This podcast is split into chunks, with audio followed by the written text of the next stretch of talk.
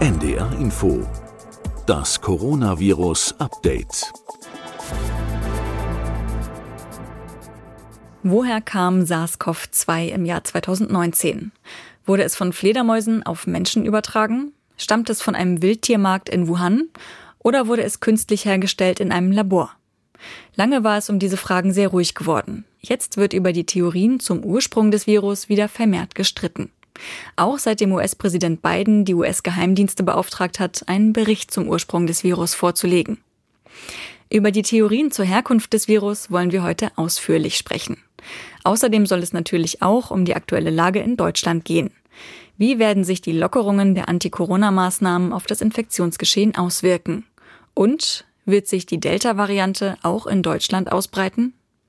Ich begrüße euch und Sie alle zur 92. Folge unseres Podcasts Coronavirus Update. Heute ist Dienstag, der 8. Juni 2021. Mein Name ist Beke Schulmann. Ich bin Wissenschaftsredakteurin bei NDR Info. Und wie jede zweite Woche ist Professor Christian Drosten per App aus Berlin zugeschaltet. Er ist der Leiter der Virologie der Charité. Hallo, Herr Drosten. Hallo. Herr Drosten, wir haben in den vergangenen Wochen den Podcast häufig mit positiven Nachrichten angefangen und darüber gesprochen, dass die Infektionszahlen sinken. Das können wir auch heute. Die Sieben-Tage-Inzidenz ist weiter gesunken auf 22,9. Aber in der vergangenen Woche haben viele sicherlich mal ganz kurz den Atem angehalten, weil die Inzidenz an einigen Orten wieder gestiegen ist. Haben Sie eine Idee, woran das gelegen haben könnte? Hm, ehrlich gesagt, ich glaube, es gab so ganz kurzfristige Anstiege, sowas wird es immer geben. Also wir haben natürlich ein Meldesystem, das auch zum Teil bei Feiertagen dann eben Nachmeldungen bedingt. Ich glaube, darüber muss man sich jetzt nicht bei so kleinen momentanen Effekten Sorgen machen. Wir haben einfach wohl drei Dinge, die zusammenkommen. Wir haben einen leichten Sommereffekt, der sicherlich da ist, hatte da ja mal so Schätzungen aus der Literatur angegeben, um die 20 Prozent Reduktion der Übertragung. Mhm. Dann haben wir die Impfung, die auch in Deutschland natürlich so langsam auch ein bisschen mehr zu Buche schlägt. 22 Prozent sind vollgeimpft, 45 Prozent sind teilgeimpft. Und in diesem Bereich, wenn also eine Teilimpfung im Bereich von 50 Prozent der Gruppe erreicht ist, hatte man auch in Israel erste Effekte gesehen, die alleine an die Impfung zuzuschreiben sind. Ja, also das ist sicherlich bei uns jetzt langsam auch so, dass die Impfung da mithilft. Und dann haben wir etwas, das wir nicht vergessen dürfen. Wir haben jetzt Antigen-Tests an jeder Hausecke mhm. und es wird viel getestet. Die Leute wollen natürlich die Bewegungsfreiheit, die jetzt mit Testung möglich ist, auch nutzen. Hier in Berlin gibt es mittlerweile Teststationen auf Fahrrädern, also mhm. äh, tatsächlich so, das heißt, glaube ich, Corona-Bike, das ist mir gestern aufgefallen hier auf der Straße, also wie die Espresso-Bikes oder sonstigen Verkaufsfahrräder, die gibt es jetzt tatsächlich hier als Corona-Bikes. Da sieht man mal, welche Verbreitung diese Testung jetzt inzwischen hat. Da ist natürlich bei aller Kritik am Geschäftsmodell und so weiter, das will ich hier jetzt wirklich nicht kommentieren. Ich habe da mhm. durchaus meine Meinung dazu sicherlich ein Effekt zu sehen, ein Aufmerksamkeitseffekt, aber auch ein, ein Nutzen durch die Identifikation von Infizierten und auch so ein bisschen sicherlich so ein Effekt, dass man sich überlegen kann, ob man sich testen lassen will oder ob man sich eher lieber nicht testet, weil man vielleicht wegen Symptomen auch eine Infektion befürchtet und dann lieber zu Hause bleibt. Alle diese Effekte wird es irgendwie geben und die helfen alle gemeinsam mit. Sie haben die hohen Testkapazitäten schon angesprochen. Angesichts derer und auch angesichts der niedrigen Infektionszahlen haben einige Bundesländer ja jetzt auch noch weitere Lockerungen der Corona-Maßnahmen beschlossen. In Hamburg und Berlin dürfen zum Beispiel Restaurants auch ihre Innenbereiche wieder öffnen.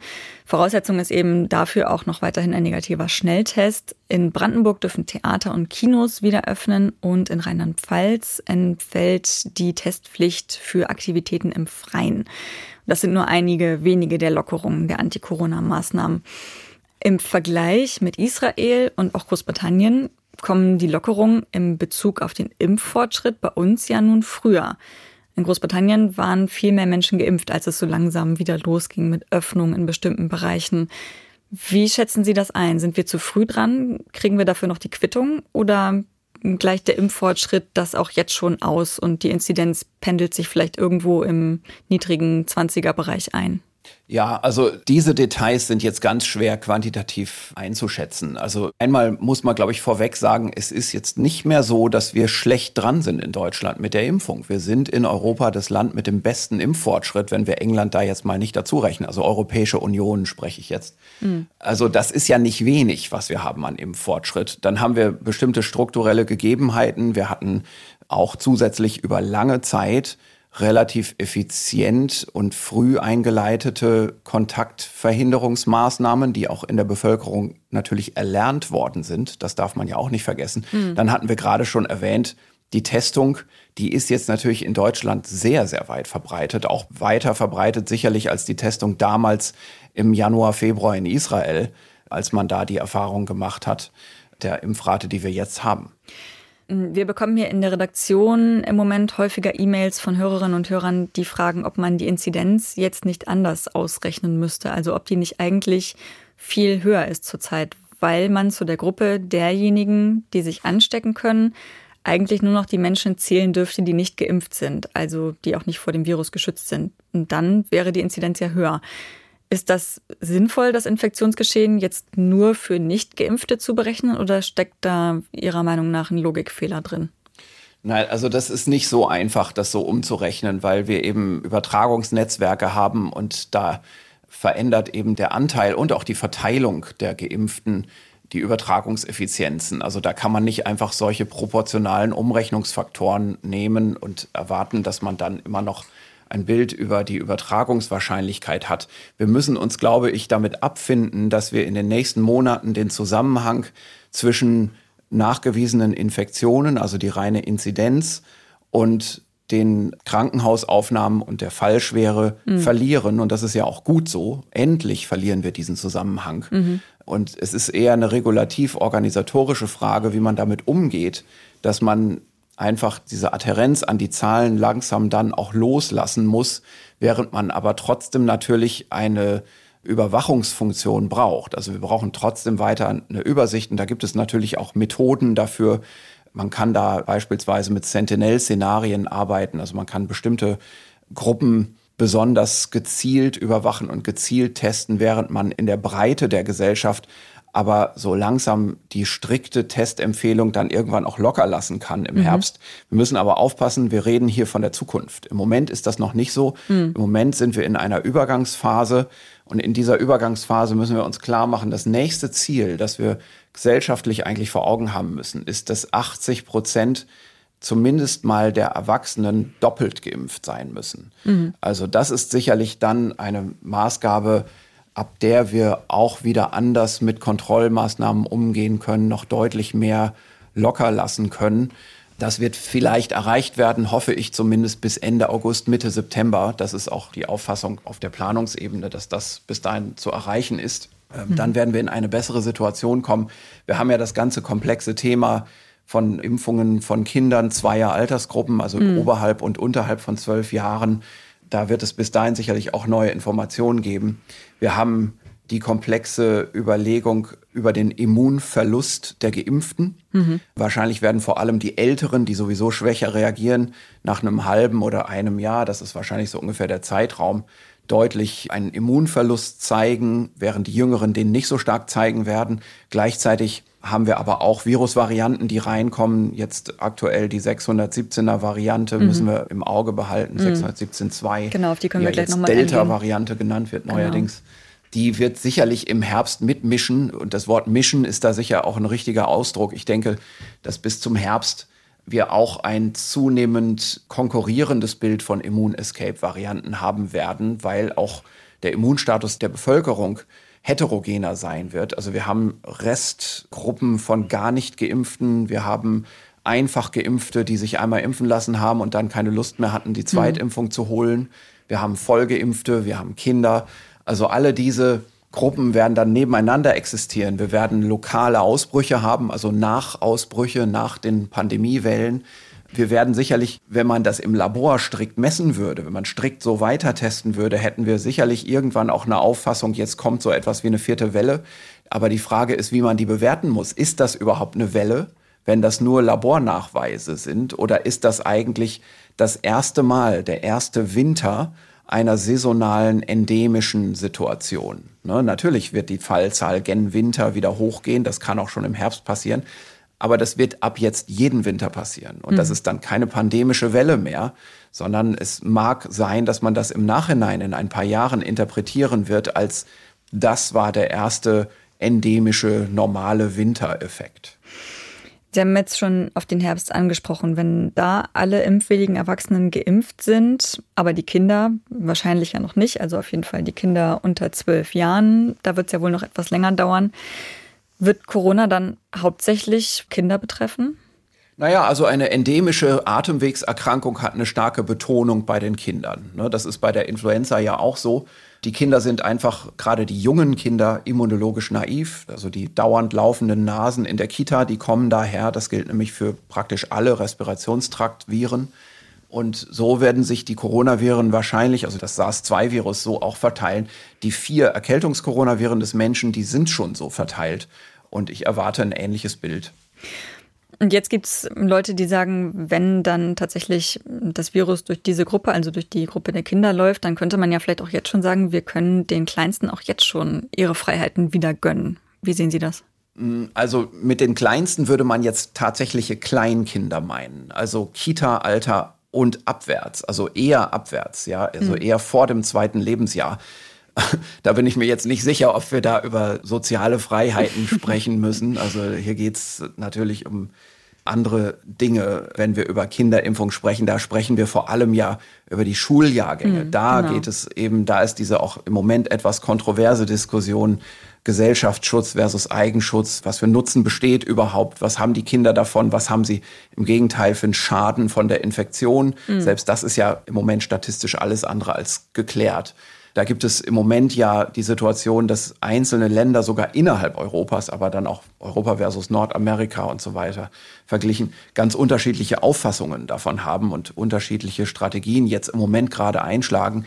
Aber auch da, die Wissenschaft ist weiter im Austausch. Man muss vor allem jetzt auch abwesend jeder Dringlichkeit im Moment, also wir müssen im Moment weiterhin diejenigen Erwachsenengruppen erstmal durchimpfen, die die Dringlichkeit mhm. haben. Also wir haben ja weiterhin die 50-, 60-Jährigen noch nicht mhm. ausreichend versorgt im Moment. Genau. Ähm, das sind alles Zukunftsdebatten. Und da kann man sich, glaube ich, im Moment auch ein bisschen mal darauf verlassen, dass die Wissenschaft bis zu diesem Tag in der Zukunft auch die Daten erhoben haben wird, die Daten zwischen Ländern verglichen haben wird und dann eher einhellige Entscheidungen getroffen hat. Also dieser Druck, auf die Wissenschaft und auf die, sagen wir mal, auch auf die beratende Wissenschaft im Moment hier in Deutschland, zum Beispiel auf die STIKO, das ist vorschnell und eigentlich gar nicht der Situation im Moment angemessen. Also wir müssten eigentlich im Moment eher darauf hinweisen, das ist zwar schön, dass jetzt die Priorisierung aufgehoben ist und viele Leute, die jetzt beispielsweise in jedem denkbaren Alter auch Angst haben vor der Infektion, sich bemühen können und vielleicht auch wirklich etwas früher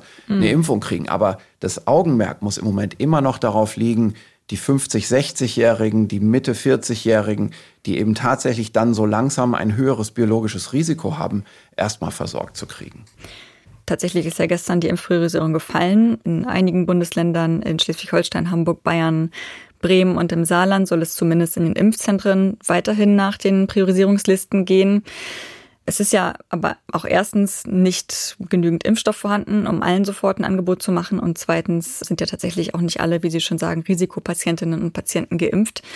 Und da kann man ja nochmal einen Blick werfen auf das Divi-Register, wer gerade zurzeit auf den Intensivstationen liegt. Und das hat jetzt gemeldet, dass tatsächlich die Mehrzahl der Menschen auf den Intensivstationen zwischen 50 und 79 Jahren alt ist. Also genauer aufgeschlüsselt gehören rund 23 Prozent der Covid-19-Patientinnen und Patienten zur Altersgruppe der 50 bis 59-Jährigen. 35 Prozent sind 60 bis 69 Jahre alt und auch wieder 23 Prozent sind 70 bis 79 Jahre alt. Wenn Sie diese Zahlen sehen, Sie haben es gerade schon angedeutet, sollte man dann die Priorisierung wirklich aufheben? Ist das gerechtfertigt oder sinnvoll oder sollte man da nach Alter impfen? Ja, also das sind einfach politische Zielkompromisse, die hier geschlossen werden. Wir haben verschiedenste Interessen in der Gesellschaft. Ich denke, es war gut, dass bis zum jetzigen Zeitpunkt die Priorisierung bestanden hat. Man sieht den großen Nutzen davon, gerade auch in diesen Alterskategorien auf den Intensivstationen. Das ist ja eben der gute Effekt, dass die Älteren jetzt eher nicht mehr so stark überbetont sind, die sehr alten, denn die mhm. haben auch ein sehr hohes Risiko dann zu sterben. Mhm. Wir haben auf den Intensivstationen jetzt immer noch Leute, die seit sehr langer Zeit dort liegen. Wir verschieben das jetzt zu den Jüngeren und jeder Fall sollte vermieden werden. Nur wir schaffen es so schnell nicht, da jetzt hinterher zu impfen. Aber auch hier, man darf sich nicht täuschen. Die Intensivstationen sind jetzt im Moment noch stark auch belegt mit Leuten, die da schon längere Zeit liegen. Mhm. Und, Jüngere äh, vor allem dann auch. Genau, und mhm. wir, wir sehen jetzt durchaus schon einen guten Effekt der Impfung. Ob man jetzt die Priorisierung aufheben hätte sollen oder nicht. Also für mich wird das langsam zu einer rein politischen Debatte. Ich würde denken, dass wir innerhalb von Wochen von jetzt in eine Diskussion kommen, dass wir die Impfwilligkeit und die Impfbereitschaft motivieren müssen und dass wir aufpassen müssen, dass keine Nachlässigkeit eintritt. Also dass Leute nicht anfangen, nachdem sie eine Erstimpfung sich geholt haben, zu sagen, ach, auf die Zweitimpfung habe ich jetzt keine Lust mehr und es ist so kompliziert, da muss ich da wieder hingehen. Ne, solche Dinge dürfen einfach nicht eintreten. Das wird, glaube ich, die nächste große Aufgabe sein. Und um es nur nochmal zu sagen, das Ziel ist eben 80 oder mehr Prozent Doppelimpfungen, Zweifachimpfungen, zumindest mal in der impffähigen Erwachsenenbevölkerung. Wie immer in den vergangenen Wochen beschäftigen wir uns heute auch noch mit der indischen Variante. Delta heißt die jetzt nach neuer Namensgebung.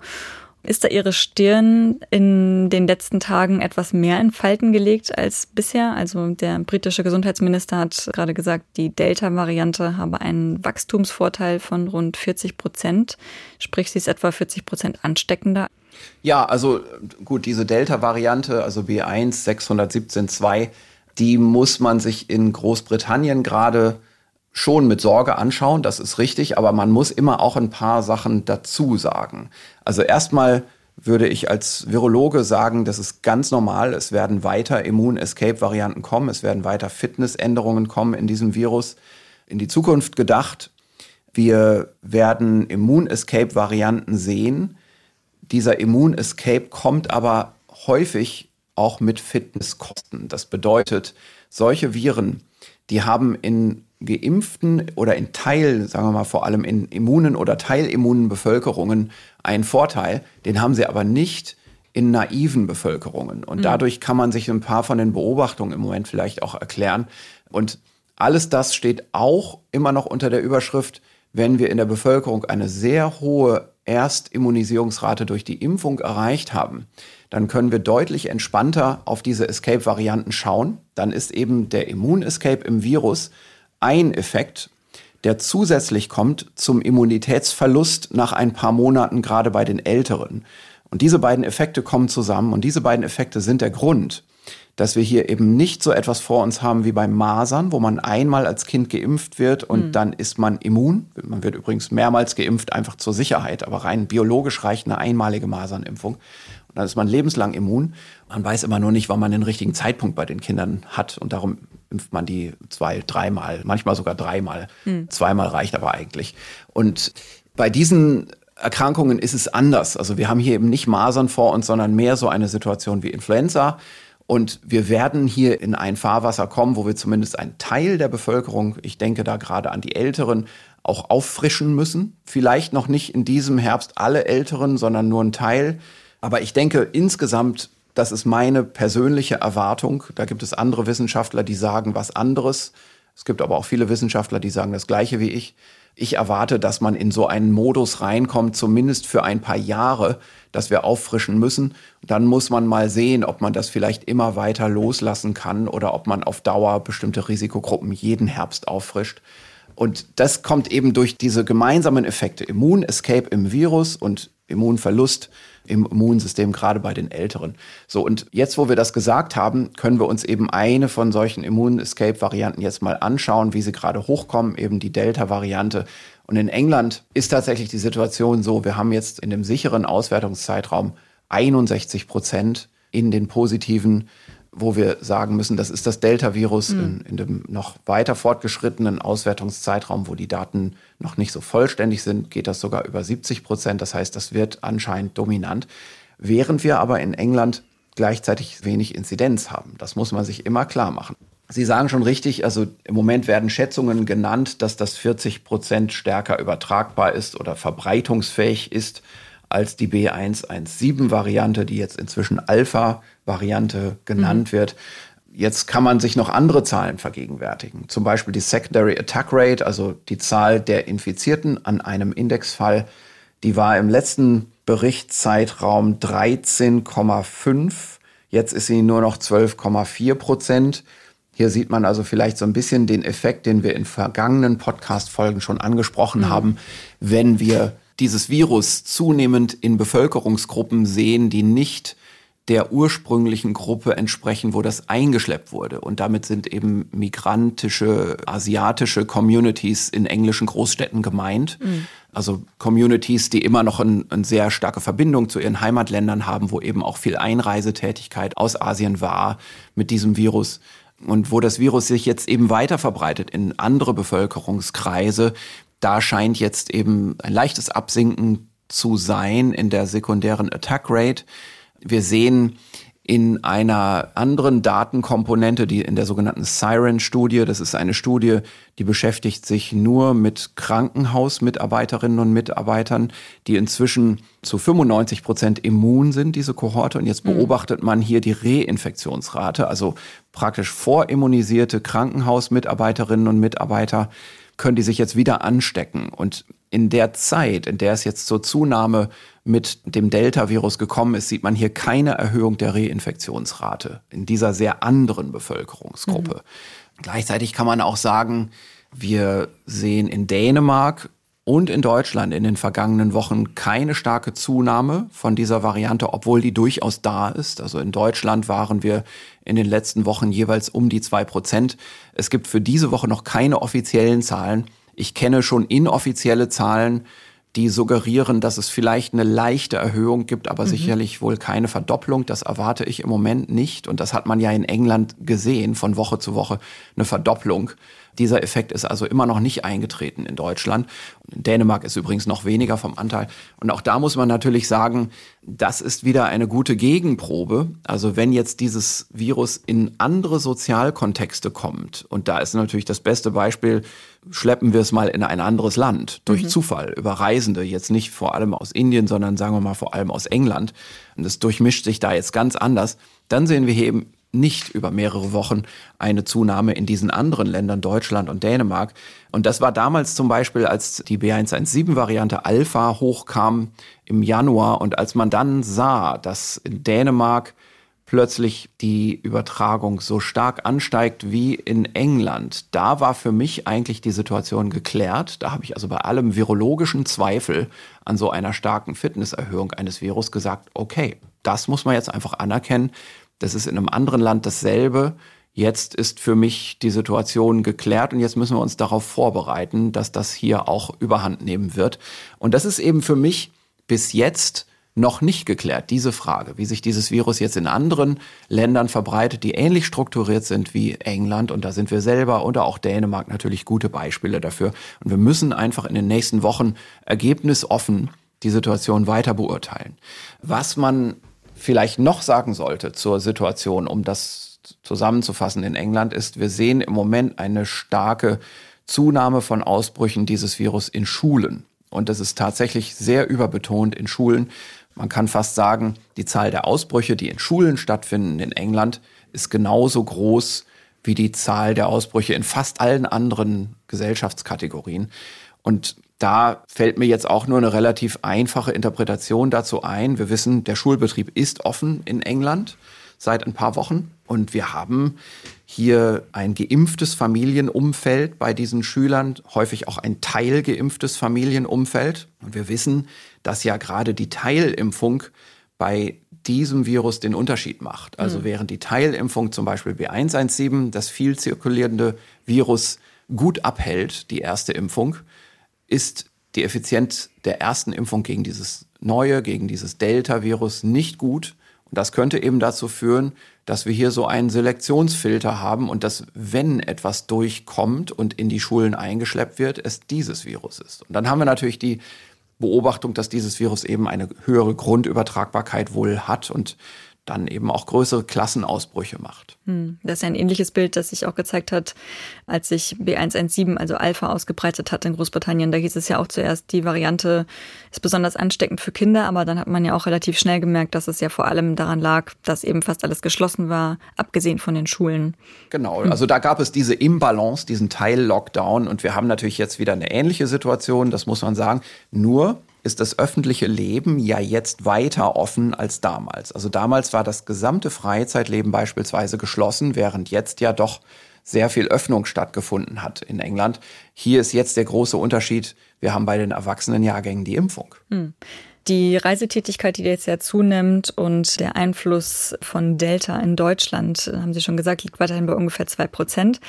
Gernot Marx, der Präsident der Deutschen Interdisziplinären Vereinigung für Intensiv- und Notfallmedizin, DIVI, hat sich dazu jetzt auch geäußert und gesagt, Delta wird sich auch in Deutschland durchsetzen. Also er scheint da sehr sicher zu sein. Wie sieht da Ihre Prognose aus? Würden Sie auch sagen, Deutschland läuft dann eine vierte Welle mit Delta? Naja, ich würde mal sagen, Delta oder ähnliche Immun-Escape-Varianten werden sicherlich bis zum Herbst hier auch das Feld dominieren wir sind ja jetzt in einer Situation, wo wir ungefähr 45 Prozent Erstgeimpfte haben in der Bevölkerung und 22 Prozent Vollgeimpfte. Das heißt, da gibt es auch eine gewisse Divergenz. Also es gibt einen großen Teil von einfach geimpften und bei diesen hat das Virus offenbar einen Selektionsvorteil oder einen Fitnessvorteil, muss man eher sagen. Wir haben auch noch einen hohen Anteil von nicht geimpften Personen. Und hier hätte dieses Virus jetzt wahrscheinlich keinen sehr großen Vorteil gegenüber B117, so dass wir im Moment noch nicht so ein starkes Filter haben, was hier in Deutschland zur Anwendung kommt, so dass der Vorteil dieses Virus in der allernächsten Zeit vielleicht noch nicht so groß ist wie in England.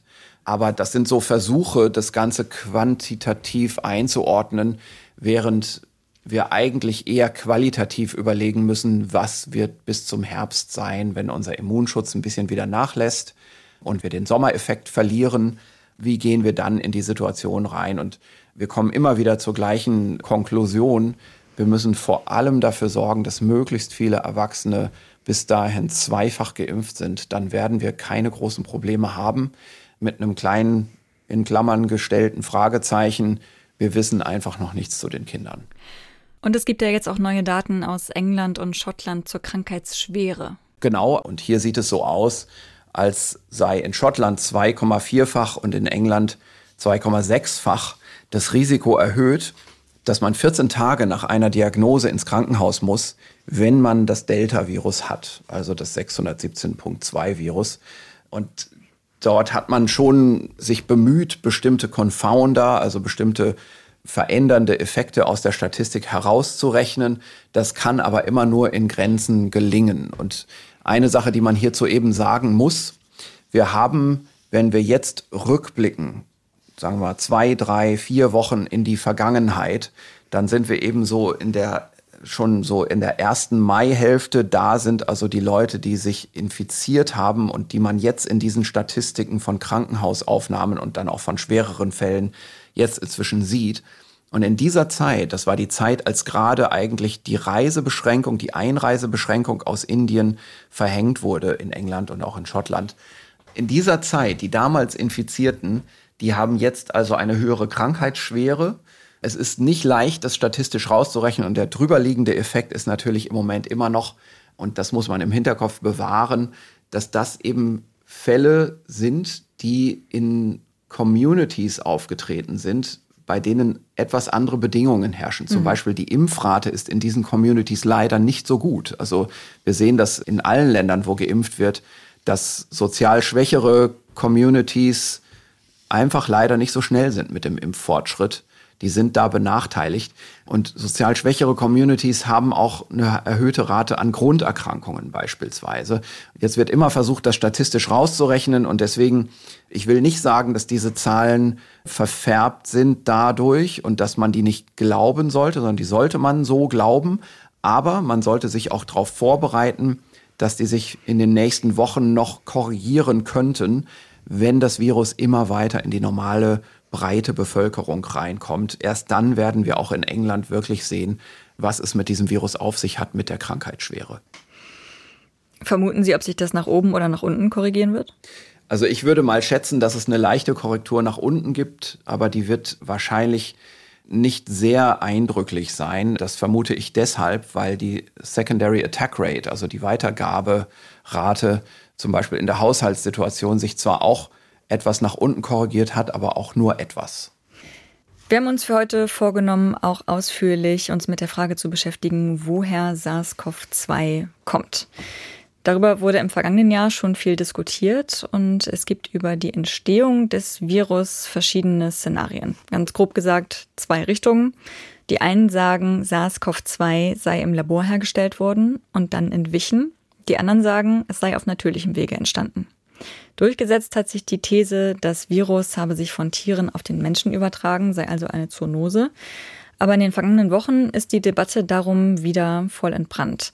Und es sind vor allem in den USA mehrere Artikel dazu erschienen, unter anderem in der New York Times, in der Washington Post und in The Bulletin. Und auch Anthony Fauci, der Berater der US-Regierung in Pandemiefragen, hat kürzlich gesagt, er sei nicht restlos überzeugt von einem natürlichen Ursprung von SARS-2, also von einer Übertragung von Tier auf Mensch. Sie, Herr Drosten, haben schon im Frühjahr 2020 gemeinsam mit anderen Forschenden ein Statement dazu in der Fachzeitschrift The Lancet veröffentlicht, in dem Sie den chinesischen Wissenschaftlerinnen und Wissenschaftlern und medizinischen Fachkräften auch danken für ihren Einsatz im Kampf gegen Covid-19. Und Sie schreiben, dass Sie Verschwörungstheorien verurteilen, die darauf hindeuten, dass Covid-19 keinen natürlichen Ursprung hat. War das nicht eigentlich viel zu früh, um sich schon sicher zu sein, dass das Virus einen natürlichen Ursprung hat? Hm, also, ich glaube, dazu muss man erstmal sagen, um jetzt auch nochmal auf diese Aussage von Tony Fauci zu kommen, er sei nicht restlos überzeugt. Niemand kann davon restlos überzeugt sein, bevor nicht tatsächlich die Tierquelle identifiziert wurde. Die wurde zum Beispiel für SARS-1 ziemlich zweifelsfrei identifiziert und das könnte man für dieses Virus auch leisten. Wir haben dazu aber keine Daten. Da können wir vielleicht gleich nochmal drüber sprechen. Mhm. Und in diesem Sinne gibt es sicherlich nur ganz wenige Wissenschaftler, wahrscheinlich keine Wissenschaftler, die restlos von dieser Version einer Tierquelle überzeugt sind. Und genauso gibt es wahrscheinlich nur wenige Wissenschaftler, die restlos oder überhaupt überzeugt sind von einer Laborherkunft. Also man muss immer schauen, wie differenziert diskutiert wird und was davon in der Verkürzung dann übrig bleibt. Man muss auch genau schauen, welche Dinge eigentlich von Wissenschaftlern geäußert werden. Wenn Sie zum Beispiel auf diese relativ frühe Lancet-Veröffentlichung jetzt abheben, also das war erstmal nur eine Solidaritätsbekundung, das ist also ein sehr kurzer Text im Leserbriefbereich, wo eine Gruppe von Wissenschaftlern, zu der ich auch gehörte, und dazu gehören viele Wissenschaftler, die wirklich auch an Coronaviren arbeiten, Wissenschaftler, die in ähnliche Forschungsarbeit involviert sind, die haben einfach zu dem Zeitpunkt gesagt, das kann nicht sein, dass man das ohne jede Evidenz einfach sagt. Dass man einfach sagt, aha, da ist ein Labor, das ist in der Nähe von so einem Tiermarkt und man hat auf diesem Tiermarkt eine Menge Fälle zurückgeführt, ohne überhaupt zu wissen, ob es da eine Ursächlichkeit gibt. Und jetzt kommen wir mal mit der These, nur weil das Labor an Coronaviren in der Vergangenheit gearbeitet hat, mhm. kommt das Virus aus diesem Labor. Ohne jeden Nachweis, jeden Beleg. Und das wurde eben zu der damaligen Zeit schon sehr stark in Medien, in politischen Medien auch kommentiert.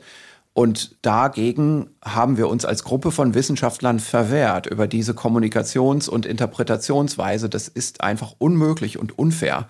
Und wir müssen doch grundsätzlich bei Wissenschaftlern, die im akademischen Bereich seriöse Forschung machen, auch wenn sie aus China kommen und in China arbeiten, davon ausgehen, dass sie nicht böswillig und maligne agieren. Also wir müssen ihnen doch erstmal, wir müssen doch von der Grundauffassung ausgehen, dass sie aufrichtige Forschung machen. Und darum geht es eigentlich in diesem damaligen Statement. Dieses Statement wurde dann später auch kritisiert, hier in Deutschland unter anderem in der Zeitung Welt, wegen eines Interessenskonflikts. Und zwar geht es da um Peter Deschek, der das Statement organisiert hat und der auch Experte auf dem Gebiet von Krankheitserregern ist, die von Tier auf Menschen übertragen werden. Und Deschek ist auch der Präsident der EcoHealth Alliance in New York und mehrere Medien berichten, dass seine Organisation die Coronavirus-Forschung am Institut für Virologie in Wuhan finanziert hat. Und daraus schließen jetzt einige Autoren, dass sollte SARS-2 tatsächlich aus dem Institut entwichen sein, dann wäre der Scheck möglicherweise mitschuldig und mit dem Statement habe er davon ablenken wollen. Wussten Sie, bevor Sie das Statement mit unterschrieben oder verfasst haben, dass der Schecks Organisation an der Forschungsfinanzierung in Wuhan beteiligt war? Ja, also das, also gut, Forschungsfinanzierung, das ist eine andere Sache. Also ich wusste schon, dass die zusammenarbeiten. Also dass Peter Daszak mit Cheng Li arbeitet in Wuhan.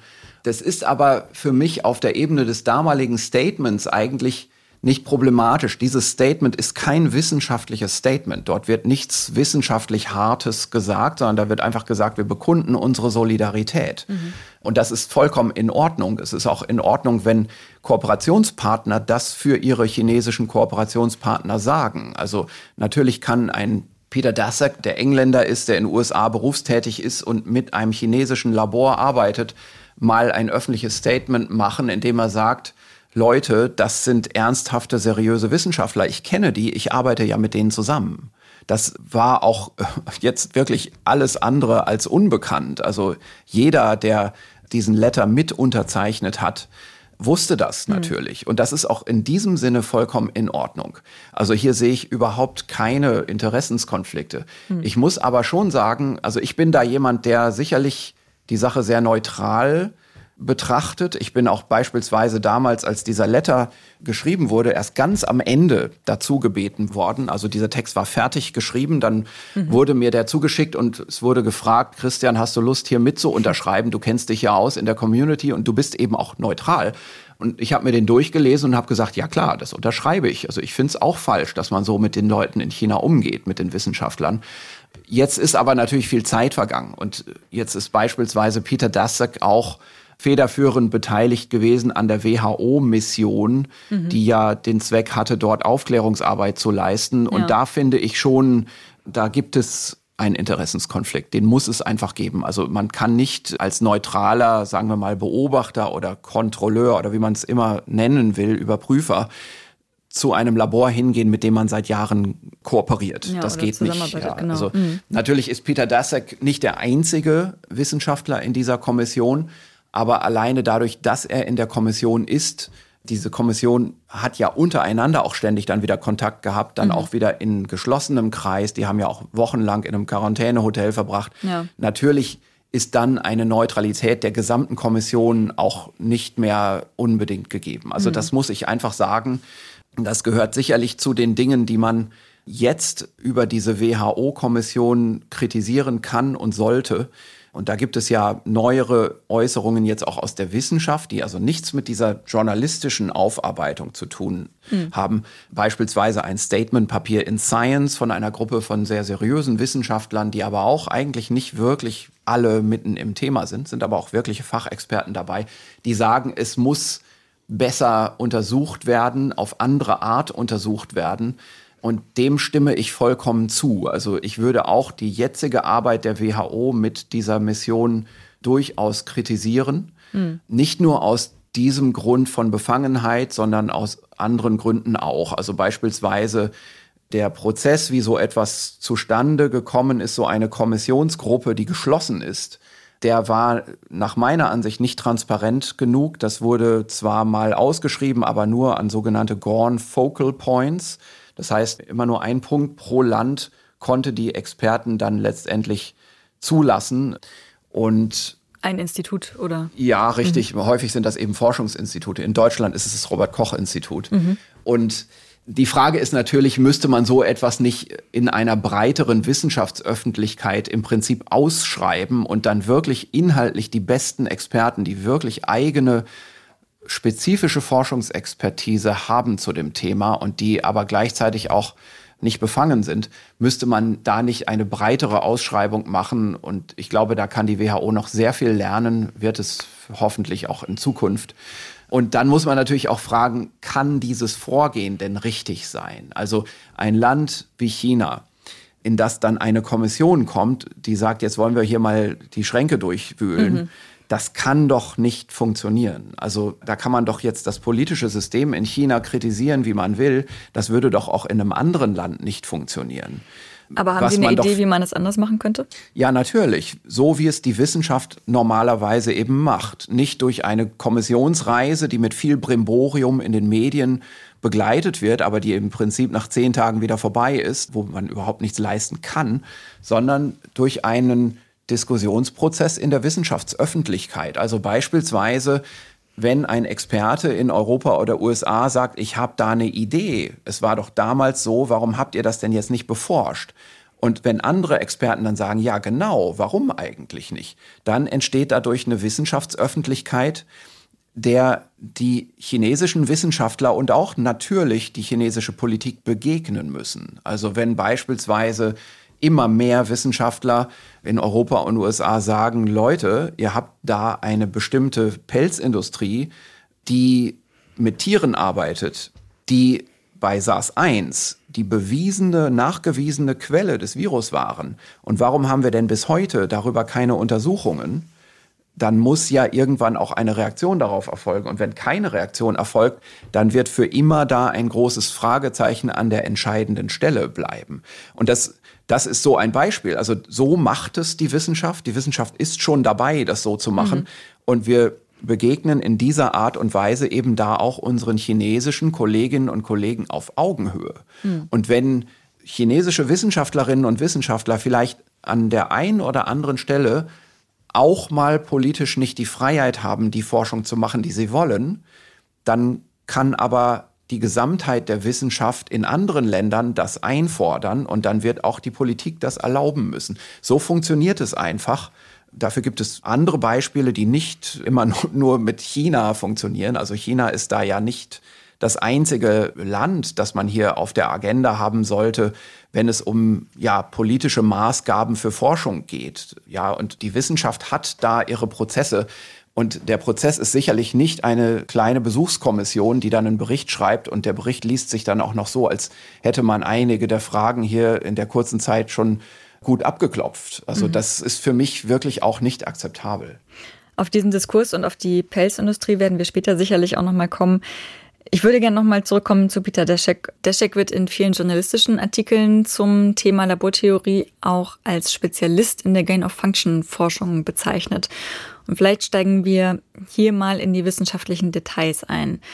Diese Gain-of-Function-Forschung spielt in den Theorien um den Ursprung des Virus eine große Rolle.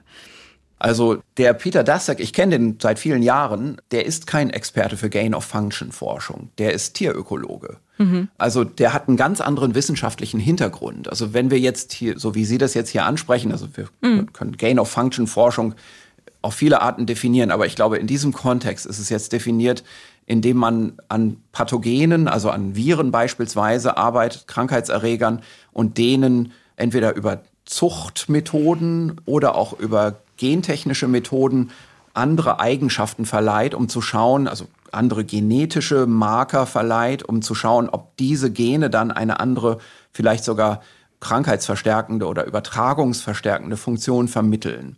Und das ist Hardcore-Virusforschung, Hardcore-Virologie. Mhm. Und das ist nicht Tierökologie, das ist ein ganz anderes Fach. Also der Peter Daszak, der koordiniert ein Riesenforschungskonsortium, an dem amerikanische Experten für Viren und chinesische Experten für Viren mitwirken. Und die haben eine gewisse gemeinsame technologische Basis. Und ich glaube eigentlich nicht, dass überhaupt bewiesen ist, dass diese Art der Technik in dieser Kooperation in China gemacht wird, sondern ich glaube eigentlich bis heute, dass das nur in USA gemacht wird und diese Viren dann nach China gegeben werden für bestimmte Experimente oder auch diese Experimente eigentlich in USA durchgeführt werden und nur die Quelle der Virusgeninformation in China liegt an der Stelle. Ich verstehe da auch nicht die Details mhm. dieser wissenschaftlichen Kooperation. Was ich aber verstehe, ist, dass Peter Daszak in Person Ökologe ist. Mhm. Also der kann solche Dinge nur von einer sehr hohen Ebene kommentieren. Und so macht er das auch in der Öffentlichkeit eigentlich. Was dann eigentlich in der Berichterstattung zu sehen ist, sind Interpretationen von dem, was er sagt. Und die sind diese Interpretationen, zumindest in den Artikeln, die ich jetzt mal gelesen habe, sind häufig einfach klar falsch wiedergegeben. Bevor wir jetzt speziell auf SARS-CoV-2 kommen, können Sie uns diese Gain-of-Function-Forschung mal etwas näher bringen. Worum geht es da genau? In diesem Kontext, wir haben auch andere Kontexte, aber in diesem Kontext wäre es eben so, dass wir bestimmte Fragen stellen, die essentiell sind für die Bewertung von beispielsweise Pandemieerregern oder Erregern, die, sagen wir mal, in einem Tierreservoir sind, aber möglicherweise das Potenzial haben, gefährlich zu werden. Mhm. Anfangshinweise. Und da gibt es ja das berühmte Beispiel der Gain-of-Function-Studien von Ron Fouché und Yoshi Kawaoka, die am Beispiel von Influenza A H5N1 bestimmte Untersuchungen gemacht haben, wo sie gesehen haben, da gibt es im Tierreich, in Wasservögeln, da wo die Influenzaviren herkommen, da gibt es bestimmte Virusvarianten, die haben Mutationen, genetische Konstellationen, die verdächtig darauf sind, dass die vielleicht die Übertragbarkeit von diesen Viren erhöhen könnten, und zwar bei Säugetieren. Mhm. Also diese Viren kommen eben aus dem Wasservogelbereich und wir interessieren uns dafür, welche dieser unglaublichen Diversität an Varianten vielleicht in Säugetieren gefährlich sein könnten hinsichtlich Übertragbarkeit. Und die Experimente, die die dann gemacht haben, waren, dass sie in einem sogenannten reversgenetischen System, das heißt, das ist ein System, das im Labor existiert, das besteht in einer Kopie des Genoms von Influenza-Virus auf der DNA-Ebene, sodass wir das gentechnisch verändern können, gezielt verändern können. Mhm. Wir können also daraus, das ist letztendlich ein Satz von Bakterienplasmiden, die man modifizieren kann im Labor, können wir in Zellkultur dann neues Influenza-Virus, sagen wir mal, zum, zum Leben erwecken. Ja, mhm. also wir sagen, wir rescuen das. Und jetzt können wir mit Hilfe eines solchen Systems auch Viren im Labor uns herstellen, die wir nicht aus der Natur direkt entnommen haben in Form eines lebenden Virus. Also wir haben nur ein Stück Vogelkot, mhm. in einer Feldstudie sequenziert. Und dann haben wir die Geninformation von Influenza-Viren dort erhalten und haben wir viele Influenza-Viren-Genome angeschaut und verglichen. Und da waren ein paar dabei, die haben bestimmte Mutationen, die uns verdächtig erscheinen. Wir haben dieses Virus aber nicht in der Hand. Ne, wir haben nur die Geninformation.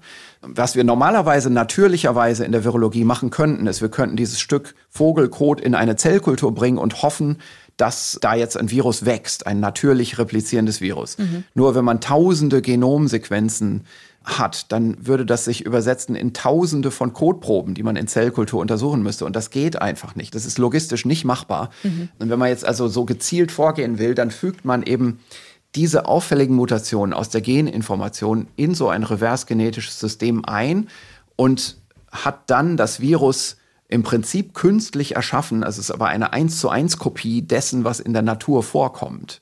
Und das hat man im Labor vorliegen.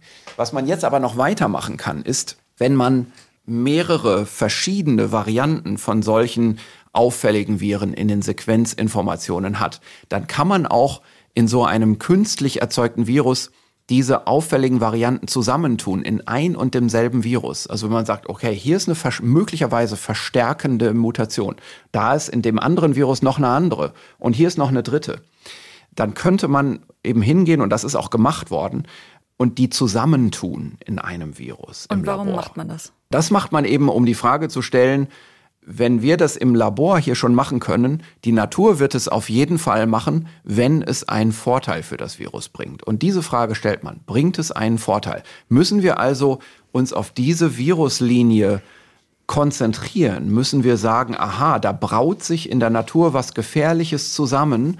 Wir beweisen im Labor, dass das gefährlich werden kann, wenn diese zwei oder drei Evolutionslinien, die jetzt in der Natur parallel existieren und die sicherlich dann auch irgendwann zusammenkommen werden, wenn wir die im Labor schon mal zusammenstecken und wir sehen, das Virus, das dabei rauskommt, das ist dann übertragbarer, zum Beispiel im Frettchen, also das Labortier für die Influenza ist das Frettchen, hm. Dann wissen wir, das ist gefährlich. Und das ist eben, was diese zwei Arbeitsgruppen in Europa und in den USA gemacht haben und darum gab es dann eine jahrelange Nachdiskussion, die im Prinzip auch immer noch anhält, über den Nutzen und den potenziellen Schaden solcher Art von mhm. Forschung, ob man das überhaupt machen darf und wenn ja, auf welche Art und Weise man das kontrollieren muss. Genau, also das heißt, es kann tatsächlich ein gefährlicheres Virus im Labor dadurch entstehen. Sie haben schon angesprochen, es gibt jetzt Stimmen, die sagen, man müsste diese Modifikation von Viren komplett verbieten, weil eben theoretisch etwas Gefährlicheres dabei entstehen könnte. Das wäre ja aber überhaupt nicht sinnvoll, weil man dann nicht weiter forschen könnte an zum Beispiel Impfungen oder Medikamenten, oder? Also ich sage eben nicht, man müsste das komplett verbieten. Es gibt aber Wissenschaftler, und das sind manchmal Wissenschaftler, die nicht in der Virologie oder nicht im Kerngebiet dieser Virusforschung stecken, die sagen das manchmal auch relativ pauschal. Ich habe dazu eine viel differenziertere Ansicht. Also ich denke, es ist für essentielle Fragen der Infektionsbiologie, und da muss man, also da kann ich jetzt theatralisch werden, das sind die großen Fragen unserer Zeit mhm. in, in dieser Art von Forschung. Da muss man diese Experimente machen, sonst kann man die Fragen nicht beantworten. Und wir müssen uns da einfach dann letztendlich irgendwann klar machen, da würden wir dann als Menschheit die Entscheidung treffen, nö, lieber nicht. Also lieber nicht am Erkenntnisfortschritt weitergehen, lieber nicht an der Grenze des Wissens sich weiter entlang nach vorne tasten, hm. sondern es lieber lassen aus einer Vorsichtsüberlegung. Hm. Oder wollen wir der Vorsichtsüberlegung vielleicht anders begegnen, indem wir sagen, Moment, wir können das aber ja kontrollieren, wir wissen ja, was wir tun. Ne? Also wir haben Sicherheitslabore, hm. wir haben bestimmte biologische Sicherheitsmaßnahmen, wir können Experimente auch so gestalten, dass die Information, zum Beispiel einer Erhöhung der Gefährlichkeit herauskommt, obwohl wir vorher die Gefährlichkeit insgesamt runtergeschraubt haben. Ne? Also in, in dem Virus mit einer runtergeschraubten Gefährlichkeit machen wir dann eine Forschungsmutation rein und dann sehen wir, dann geht es relativ zum Grundzustand, wird es gefährlicher, mhm. aber es hat noch längst nicht die Gefährlichkeit dessen, was es in der Natur gibt. Ja, also so kann man diese Forschung ja auch gestalten. Und das sind eben die Ausführungsvarianten, die man kennt, wenn man wirklich Fachmann ist oder Fachfrau. Und dann ist das ein Level, auf dem man diskutiert, im Gegensatz zu dem Level, auf dem man diskutiert, wenn man, sagen wir mal, mit Nicht-Fachleuten spricht, die einfach emotionale Meinungen wiedergeben, die vielleicht auch sich wichtig machen wollen. Und wenn das dann von einer bestimmten verkürzenden Berichterstattung aufgenommen wird, dann kommt man in eine eigentlich abwegige Diskussion, die auch nicht weiterhilft. Also die zwar Aufmerksamkeit generiert, aber diese Aufmerksamkeit ist nicht produktiv. Also man kommt da nicht mehr weiter zu gemeinsamen Lösungen, während es doch diese Lösungen durchaus gibt und diese Lösungswege schon beschritten werden in vielen Ländern. Wenn wir jetzt zu SARS-CoV-2 kommen, das verfügt ja über eine ganz besonders wirkungsvolle Methode, um in menschliche Wirtszellen einzudringen. Und da wird jetzt diskutiert, diese Eigenschaft könnte durch genetische Manipulation im Labor entstanden sein. Da gibt es im Erbgut von SARS-CoV-2 die sogenannte Furinspaltstelle, die eben Anlass bietet für diese Spekulationen um die Herkunft. Und die haben wir hier im Podcast auch schon mal angesprochen, aber erklären Sie doch bitte nochmal, worum es sich da genau handelt. Naja, die Furinspaltstelle ist eine Protease-Erkennungsstelle und das Protein, das auf der Oberfläche von dem Virus ist, das muss in zwei Teile geschnitten werden, um gut zu funktionieren.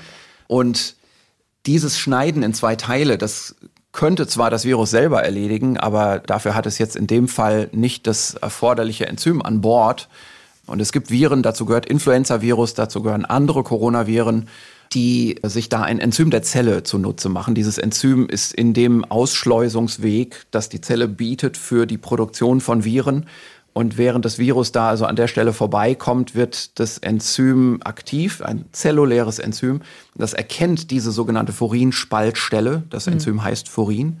Und das schneidet dann das Virusprotein in die passenden Stücke, so wie das Virus das braucht. Ja, und das ist eines der vielen Beispiele, wie die Zelle für den Virus wider Willen den Job erledigt. Ne? Das macht das Virus ja auf vielen Stufen seiner Replikation. Mhm. Und jetzt ist es so, das SARS-1-Coronavirus und viele andere, ich, ich sage jetzt mal nicht alle, sondern fast alle anderen bekannten SARS-ähnlichen Viren, also die Mitglieder der Spezies SARS-related Coronavirus, das ist eine Spezies, mhm. eine Art, eine Virusart. Diese Artgenossen des SARS-Coronavirus, die haben so eine Spaltstelle nicht. Und das bislang am nächsten verwandte Virus, das man kennt von den Artgenossen des SARS-Virus, das hat die auch nicht. Dieses SARS-2-Virus hat die auf einmal. Mhm. Und jetzt ist in Medienartikeln argumentiert worden, das muss künstlich eingeführt worden sein aus mehreren Gründen. Also erstens, das sind ja gleich mehrere Nukleotide auf einmal, die da reingekommen ist. Das kann also nicht eine schrittweise verändernde Mutation sein, sondern das ist ja gleich eine ganze Reihe von neuen Basen, die hier eingeführt ist. Und sowas macht doch die Evolution nicht von selbst in so kurzer Zeit. Also man hat ausgerechnet, dieser nächstverwandte Artgenosse und das SARS-Virus, die haben sich vielleicht so im Bereich von vor 50 Jahren voneinander evolutionär getrennt. da hatten sie ihren letzten gemeinsamen Vorfahren. Mhm. Und es kann doch nicht sein, dass in so kurzer Zeit so viele neue Basen dazukommen. Ja. Also auf diesem Niveau wird argumentiert von Journalisten, die wieder von anderen Journalisten abschreiben. Und die haben wieder mit Wissenschaftlern gesprochen, die aber eigentlich nicht wirklich im Fach sind. Das ist so meine Auffassung dieser neuen Medienberichterstattung, die im Moment in den USA herrscht. Mhm. Ich muss auch dazu sagen, da sind gerade erste Korrekturen im Gange. Also die ersten großen amerikanischen Zeitungen korrigieren sich selbst und entschuldigen sich auch für falsche Berichterstattung. Das ist in Deutschland noch nicht angekommen, diese Korrektur. Ich denke, da wird es aber auch Korrekturmechanismen geben. Aber um hier wieder zurückzukommen mhm. zur Biologie. Also wir haben hier also diese Auffassung, dass diese Furin-Spaltstelle deswegen künstlich eingefügt worden sein müsste, weil so viele neue Merkmale kommen nicht in kurzer Zeit in ein Genom rein, in dieser kurzen Evolutionszeit. Es gibt auch andere Argumente, die viel mehr noch in die Tiefe gehen oder versuchen in die Tiefe zu gehen. Zum Beispiel ein Argument ist, wir haben ja, indem wir Aminosäuren kodieren in der Genetik, haben wir ja häufig mehrere Möglichkeiten, die gleiche Aminosäure zu buchstabieren in Form von RNA oder DNA. Und jetzt ist es so, dass wir sprechen hier von einem Codon. Also das sind drei Nukleotide hintereinander, die eine Aminosäure kodieren. Und wir haben in verschiedenen Organismen eine verschiedene Präferenz von Codons für dieselbe Aminosäure. Das Arginin-Codon beispielsweise, das hier in dieser Furinspaltstelle vorkommt, zweimal hintereinander ist CGG. Und es wird jetzt argumentiert, dieses Arginin-Codon, das ist eigentlich in Coronaviren total selten. Und die Tatsache, dass hier ein Arginin-Codon in dem Virus verwendet wird, das eher der Präferenz in Säugetieren oder überhaupt in Vertebraten entspricht, in Wirbeltieren, das spricht doch dafür, dass das künstlich eingefügt sein müsste, denn das ist eigentlich der genetische Code einer Furinspaltstelle, so wie man die in der menschlichen Zelle finden würde oder auch in anderen Zellen, Kulturzellen oder auch in Tieren. Und wenn das hier atypischerweise in dem Virus vorkommt, dann ist das doch auch ein Zeichen dafür, dass das künstlich eingefügt worden ist. Denn Genetiker, die arbeiten ja mit, mit so tierischen Sequenzen, während das Virus andere Codons verwenden würde als CGG. Das Dazu muss man nicht sagen. Nein, ich, ich stimme damit überhaupt nicht überein. Also es, es ist so, dass diese Argumente in der Wissenschaft schon lange bekannt sind von anderen Viren als eigentlich nicht tragfähig und die wurden speziell für das SARS-2-Virus in der Wissenschaftscommunity, in der Expertencommunity auch nochmal geklärt. Und die dazugehörigen Veröffentlichungen sind erschienen. Also eigentlich ist dieser Zweifel in der Wissenschaft schon im letzten Frühjahr, praktisch ab Januar, Februar, seitdem das Genom rausgekommen ist, diskutiert und geklärt worden. Ich will kurz sagen, es ist normal, dass Viren solche Furin-Sites manchmal erwerben in der Natur. Wir kennen das zu Genüge vom Aviera Influenza, also bei, bei der hochpathogenen aviären Influenza wird so eine Furinzeit erworben. Und wir wissen auch von der aviären Influenza, dass eben die Quelle von dieser Furinzeit eben nicht die einfache gerichtete driftende Evolution ist, also die Punktmutationen und dann zufällige Zufügungen von Basen, sondern es sind im Wesentlichen zwei Mechanismen, die dahinter stehen. Das eine ist ein grundsätzlicher zusätzlicher Fehlermechanismus in den Replikationsenzymen dieser Viren. Also ganz einfach gesagt, diese Enzyme können stottern. Die können manchmal dasselbe zweimal hintereinander einfügen, obwohl das gar nicht in der Vorlage vorgegeben war. Das ist einer der Mechanismen. Der andere Mechanismus, der ist von Influenza hinlänglich bekannt. Die Furin-Spaltstelle, die kommt in vielen, vielen Proteinen der Zelle vor. Die Zelle braucht das für sich selbst, für ihre eigene Proteinproduktion. Und Viren machen nun mal in ihrer Replikation so raue Mengen, so Riesenzahlen von Genomkopien, dass auch seltene Unfälle der Evolution einfach mit einiger Regelmäßigkeit stattfinden und auch ans Tageslicht kommen, wenn sie dem Virus einen Vorteil bringen. Denn wir sehen ja immer nur die Viren, die Selektionsprozesse überlebt haben. Also wir sehen nur die erfolgreichen Viren. Und es kommt hier eben in der Zelle dann erfahrungsgemäß dazu, dass Stücke von Genen menschlicher Proteine in das Virusgenom eingebaut werden über Rekombinationsschritte. Das sind also Schritte, die in ihrem Mechanismus vollkommen verstanden sind, wie das funktioniert. Mhm. Nur wir wissen auch, es funktioniert selten. Allerdings, wenn ein Virus in vielen Tieren oder so, in vielen Zellen in rauer Menge repliziert, dann passieren eben auch seltene Dinge und die kommen ans Tageslicht, wenn sie im Nachhinein betrachtet für das Virus nützlich sind. Und wir wissen bei Influenza ganz genau, dass solche Dinge passieren. Wir wissen das auch bei anderen Viren, die im molekularbiologischen Labor untersucht sind.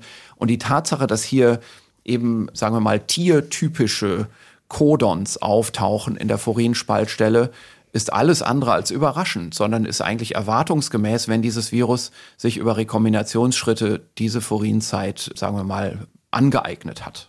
Hm. Wenn Sie sagen, das alles sind keine Gründe dafür, dass das Virus aus dem Labor kommt, halten Sie es denn aber für möglich, dass Forschende im Labor eine Furinspaltstelle so in das Coronavirus eingefügt haben? Also möglich ist so eine Sache. Also ich glaube, wir müssen eher fragen, ausgeschlossen oder bewiesen. In diesen Kategorien wird tatsächlich ja gerade in der Öffentlichkeit diskutiert. Mhm. Und man kann das im Moment aufgrund der vorliegenden Daten weder beweisen noch ausschließen technisch möglich ist ja vieles. Also alles, alles Mögliche ist in der Molekularbiologie möglich.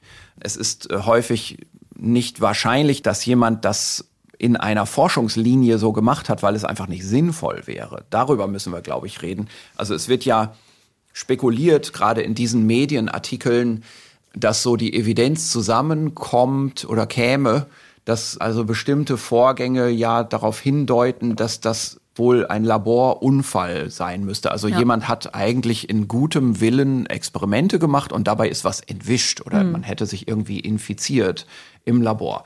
Und dann ähm, rausgetragen. Mhm. Genau. Da haben wir ja dieses Argument, dass eigentlich so ein Einfügen einer Forinszeit in ein Virus ein naheliegendes Experiment ist, um herauszufinden, ob das Virus dadurch stärker übertragbar wird. Ne? Also das wäre so ein denkbarer Hintergrund für mhm. ein solches Experiment eine Begründung.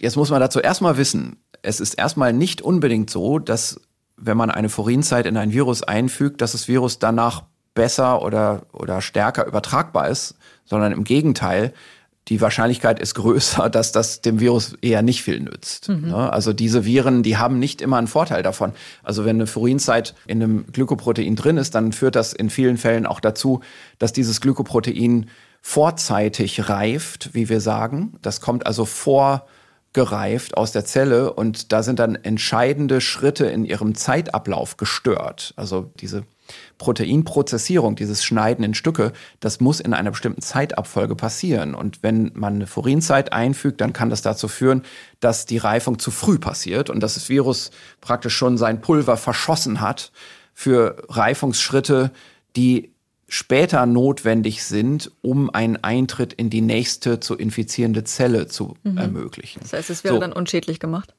Ja, richtig. Dadurch kann man so ein Virus eben auch beeinträchtigen. Also das erstmal nur vorweg gesagt. Und dann mhm. ist es so, ja, klar, wäre es ein interessantes Experiment, so einem Virus eine Furinzeit einzuführen.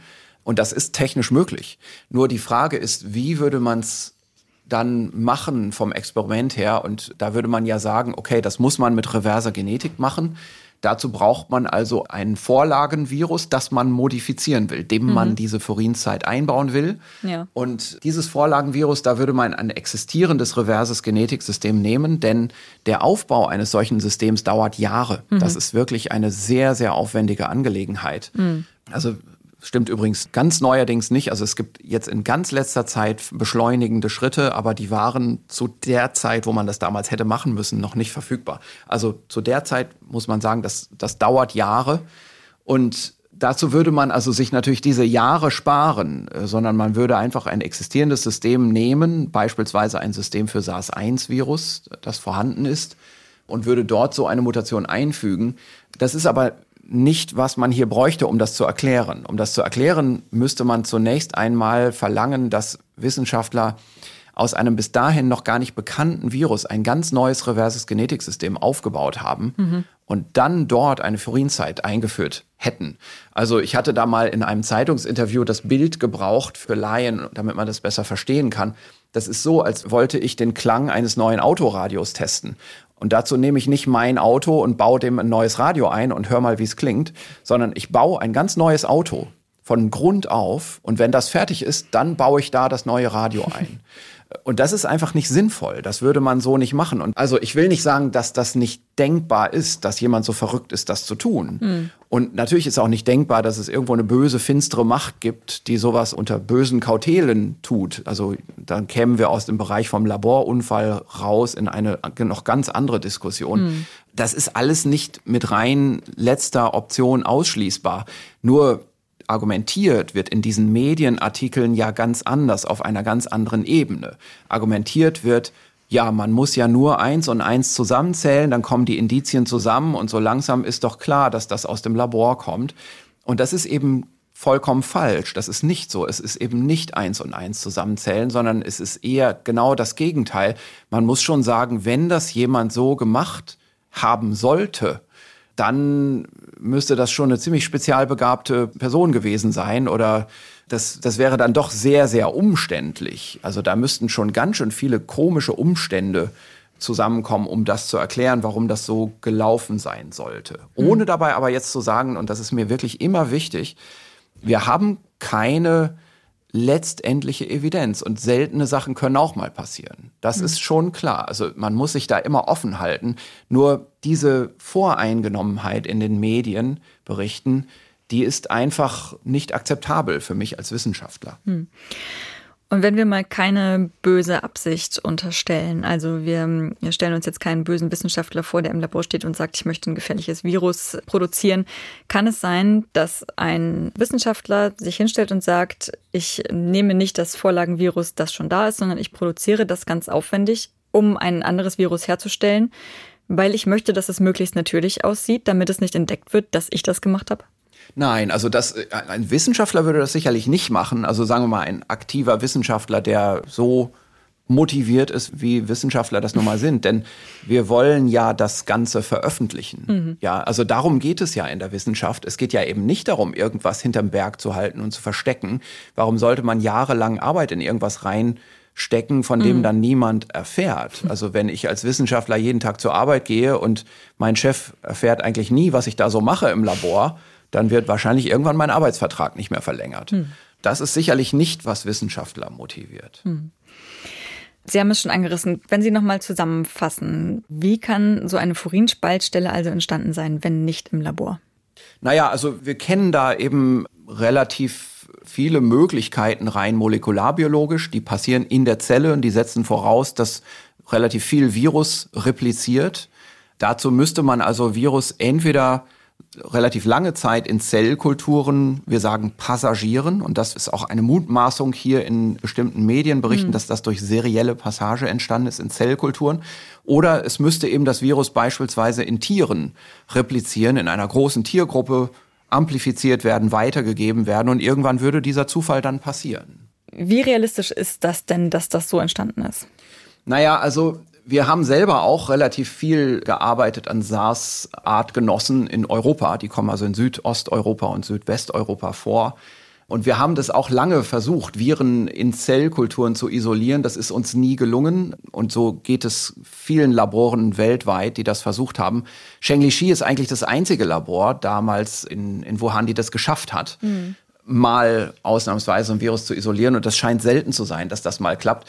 Und um sowas hinzukriegen, muss man normalerweise Kulturzellen nehmen, die wir sagen, ganz besonders permissiv sind, also die ganz besonders bereitwillig es erlauben, das Virus repliziert. Und da gibt es eigentlich eine Gruppe von Zellkulturen, die sind Verozellen, die erlauben einfach die Replikation fast aller Säugetierviren, wenn sie denn reingehen in die Zellen, ganz besonders gut. Die haben also bestimmte Defekte in ihrem Immunsystem und die benutzt man für solche Passageversuche. Ich weiß, dass Shengli Shi die auch dafür benutzt haben mhm. in dem Labor.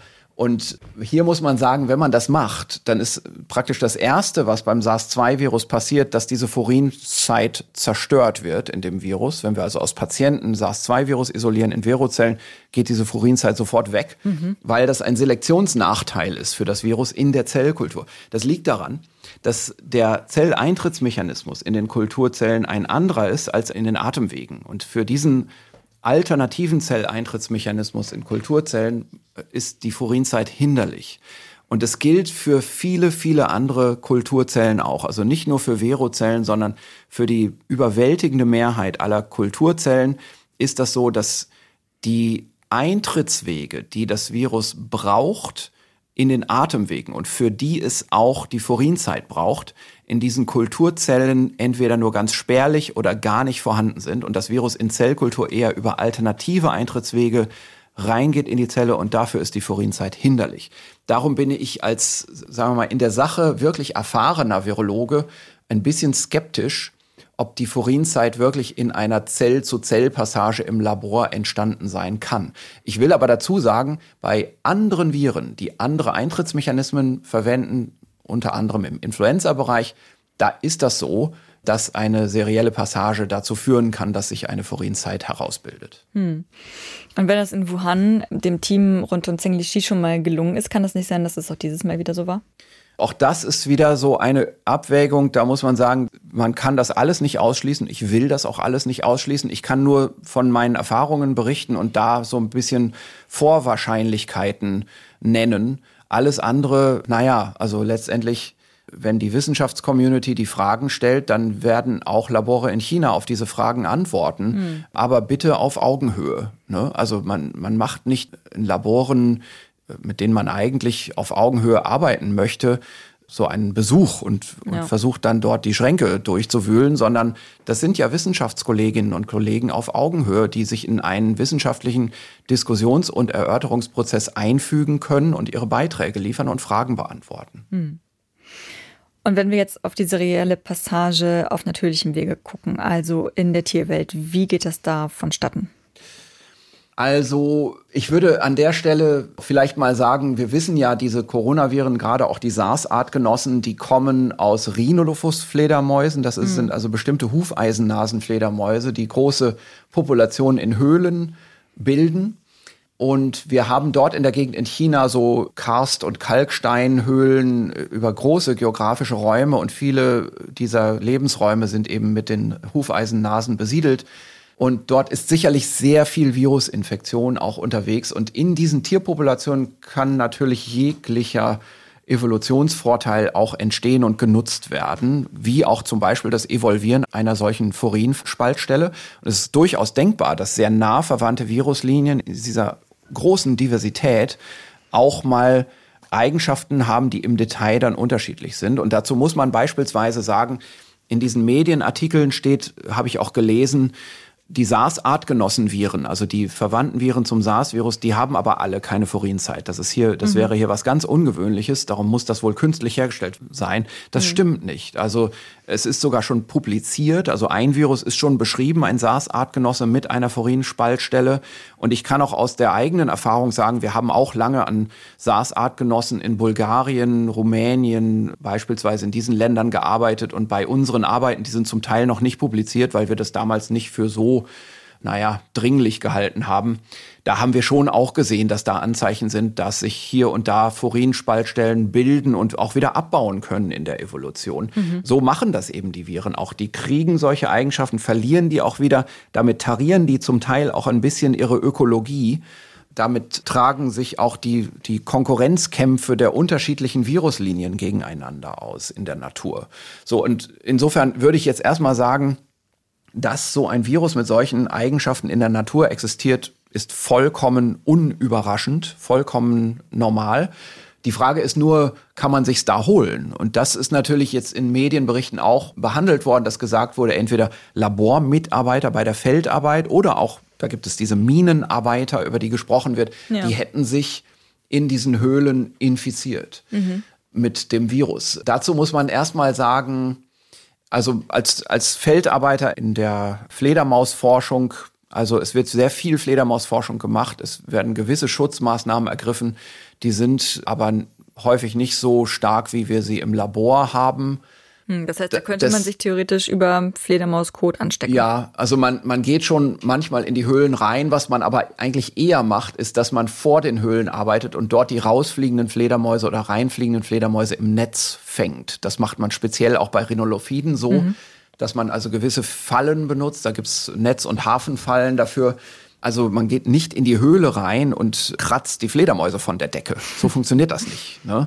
So dass man also da schon mal bei der Feldarbeit aufpassen muss. Also das Virus wird ja offenbar, so wird das in den Hypothesen gesagt, verdächtigt, aus den Kotproben heraus mhm. infektiös zu sein. Genau. Das entspricht aber nicht unserer Erfahrung. Also die Viruskonzentration, die wir gerade bei diesen Fledermäusen und diesen Viren in Kotproben sehen, ist gering, wie mhm. bei vielen anderen Coronaviren auch.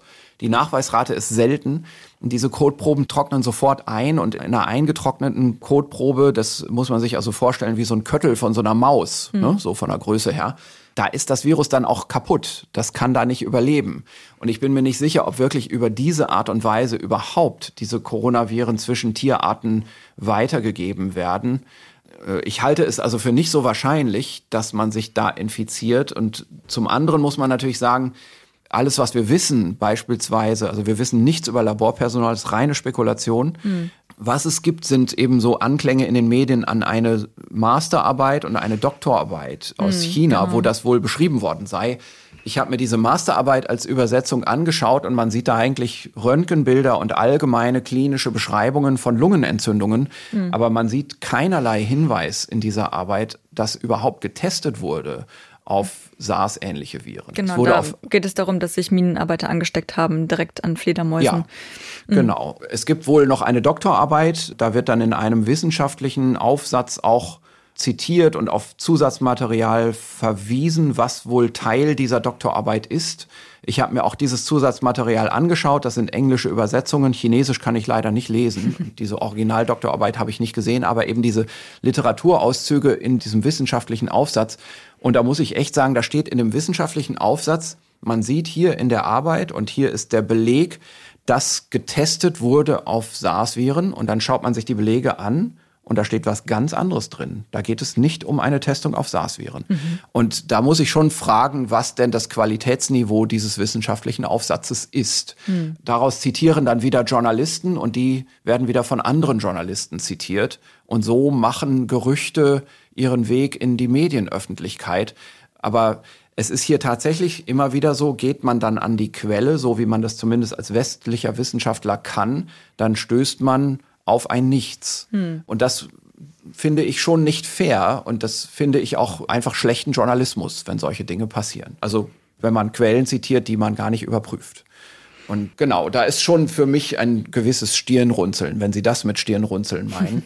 Was mich aber tatsächlich eigentlich noch mehr die Stirn runzeln lässt, ist die Lücke, die auf der anderen Seite besteht. Also wir sprechen jetzt davon, sich direkt an Fledermäusen zu infizieren, durch welche mysteriösen Umstände auch immer.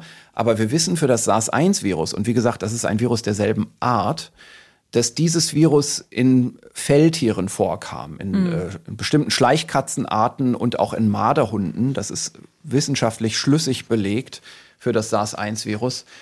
Und jetzt wissen wir natürlich, dass Arten von Viren sehr häufig die gleiche Ökologie haben. Also sprich, die haben die gleichen Wirte, die gleichen Ursprungswirte, die können aber dann aufgrund von auch gemeinschaftsökologischen Konditionen, da kann man auch davon ausgehen, dass die auch so vielleicht denselben Weg nehmen in ihrer Übertragung von Tier zu Tier. Ich will mal das einfache Beispiel nennen, das ich vor kurzem auch mal in einem Zeitungsinterview genannt habe. Diese Tiere, die haben eine relativ synchronisierte Geburtssaison, diese Fledermäuse. Und in der Geburtssaison fallen praktisch auch die, die totgeborenen Fledermäuse, die haben ja eine hohe Neugeborenensterblichkeit, mhm. diese, diese wilden Tiere. Da fallen also auch tote Tiere von im Prinzip in der Höhle von der Decke und die Schleichkatzen und Marderhunde und so weiter, das sind ja kleine Raubtiere. Mhm. Die wissen das häufig lokal, wann es soweit ist und die gehen dann da rein und fressen sich voll. Und dabei können die sich natürlich infizieren. Wir wissen auch genau, dass gerade in der Geburtssaison die Coronaviren in diesen Fledermausbeständen hochkochen. Wir denken, das liegt an zwei Effekten. Die Muttertiere sind leicht immunsupprimiert unter und um die Geburt herum, aus Gründen, die, wie das nun mal ist bei den Säugetieren.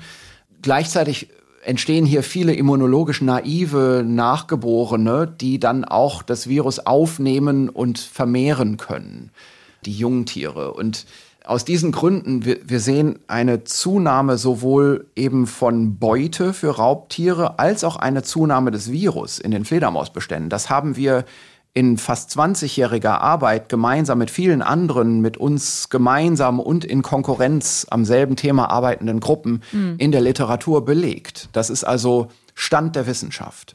Und es ist auch Stand der Wissenschaft, dass in China eben Marderhunde und Schleichkatzenarten mit diesem SARS-1-Virus immer wieder gefunden wurden. Wir wissen beispielsweise, dass das SARS-1-Virus nicht nur einmal, sondern mindestens zweimal vom Menschen aus dieser Quelle erworben wurde, von mhm. diesen kleinen Felltieren, Raubtieren.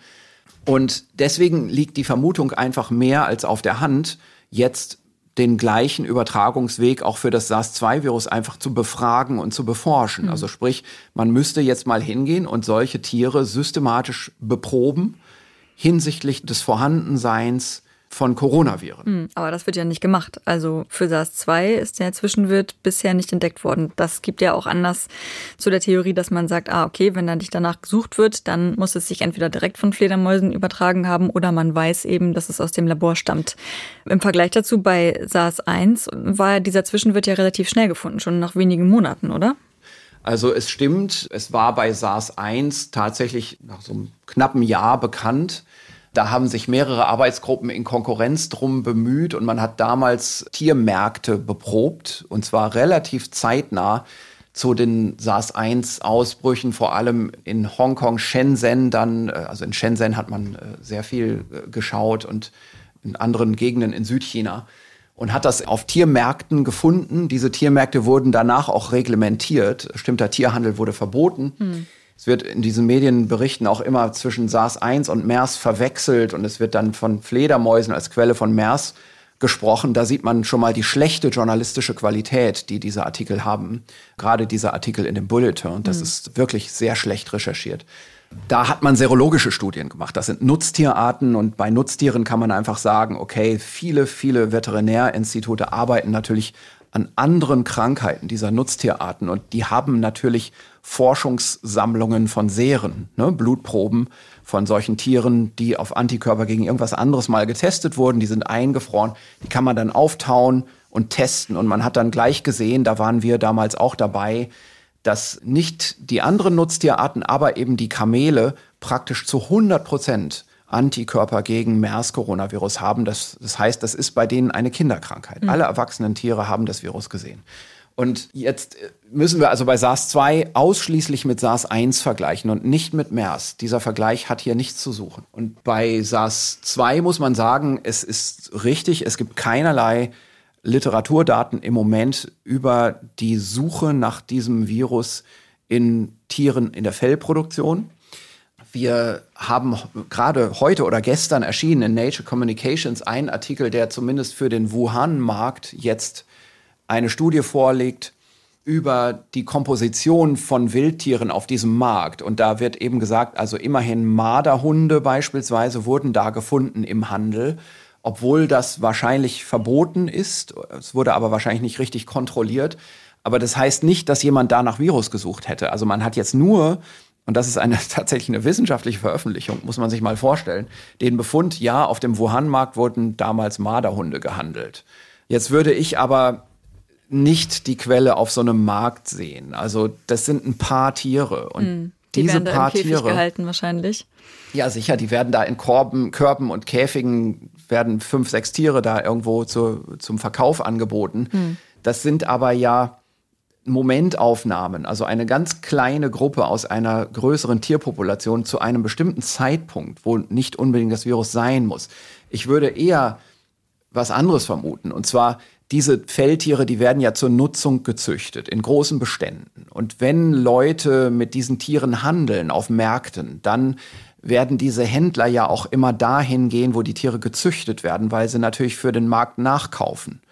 Und das kann man sich schon vorstellen, dass Personen, die auf dem Markt als Verkäufer tätig sind, beispielsweise immer auch Kontakt haben mit den Zuchtbeständen von diesen Tieren, wo zu Hunderten und Tausenden diese mhm. Tiere an, an einem Ort gezüchtet werden für die Fellproduktion.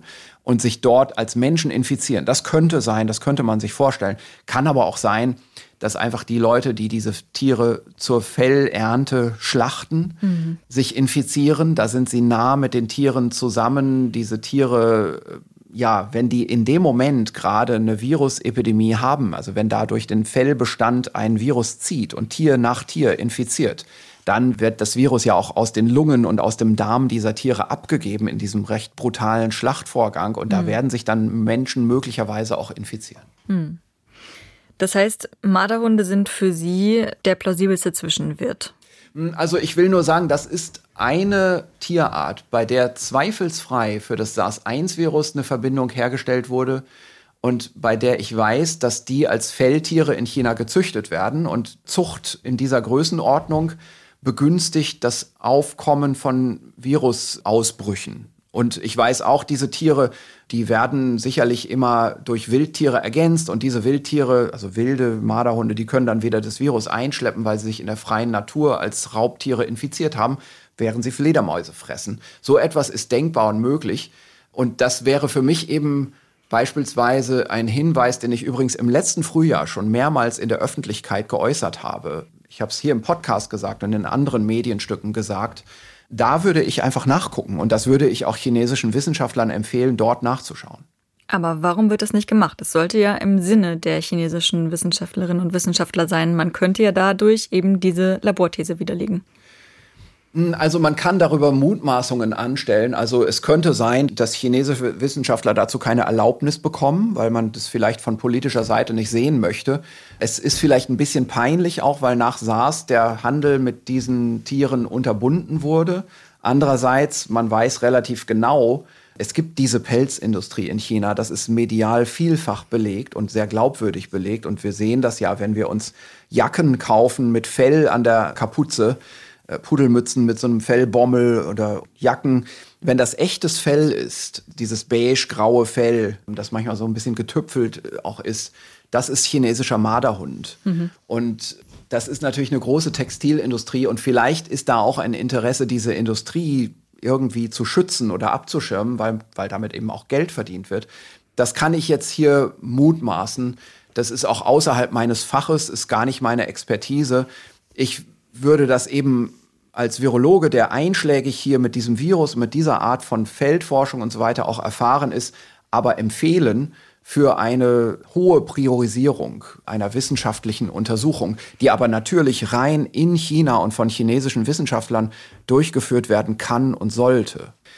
Ich würde noch eine Sache dazu sagen wollen. Und zwar, wir hatten ja Ausbrüche beispielsweise in Dänemark in Nerzbeständen. Ja. Also das SARS-2-Virus, das wissen wir inzwischen auch. Das kann sogar rückwärts übertragen werden in solche Felltiere. Hm. Die sind übrigens alle miteinander einigermaßen verwandt. Natürlich, das sind Karnivoren. Hm. Und wir wissen auch aus experimentellen Untersuchungen, dass der Marderhund mit SARS-2-Virus direkt infizierbar ist. Das ist unter anderem sogar in Riems gemacht worden. Also vom Friedrich-Löffler-Institut gibt es dazu eine Veröffentlichung.